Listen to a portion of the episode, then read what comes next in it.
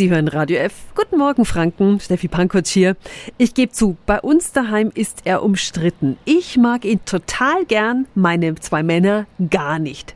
Zwetschgen-Daci. Gerade ist ja total Zwetschgen-Zeit. Oder ist es Pflaumenzeit? Radio F. Jetzt Tipps für ganz Franken. Hier ist unser Wiki Peter. Was sagen Sie? Gibt es einen Unterschied zwischen Zwetschgen und Pflaumen? Für mich fast dasselbe. Oder ist dasselbe? Könnte sein, dass es zwei unterschiedliche Bäume sind mit Früchten dran, die so ähnlich sind. Ja, das ist Zwetschge ein bayerischer Ausdruck und Pflaume ein norddeutscher Ausdruck. Das ist eine Pflaume, die ist gelb und eine Zwetschge ist äh, dunkelblau. Zwetschgen ist für den Daci gedacht. Ja, die beiden Damen haben recht. Die Auflösung, es gibt tatsächlich einen Unterschied. Zwetschgen haben eher festes Fruchtfleisch, also perfekt zum Backen, und Pflaumen sind rund, blau und saftig.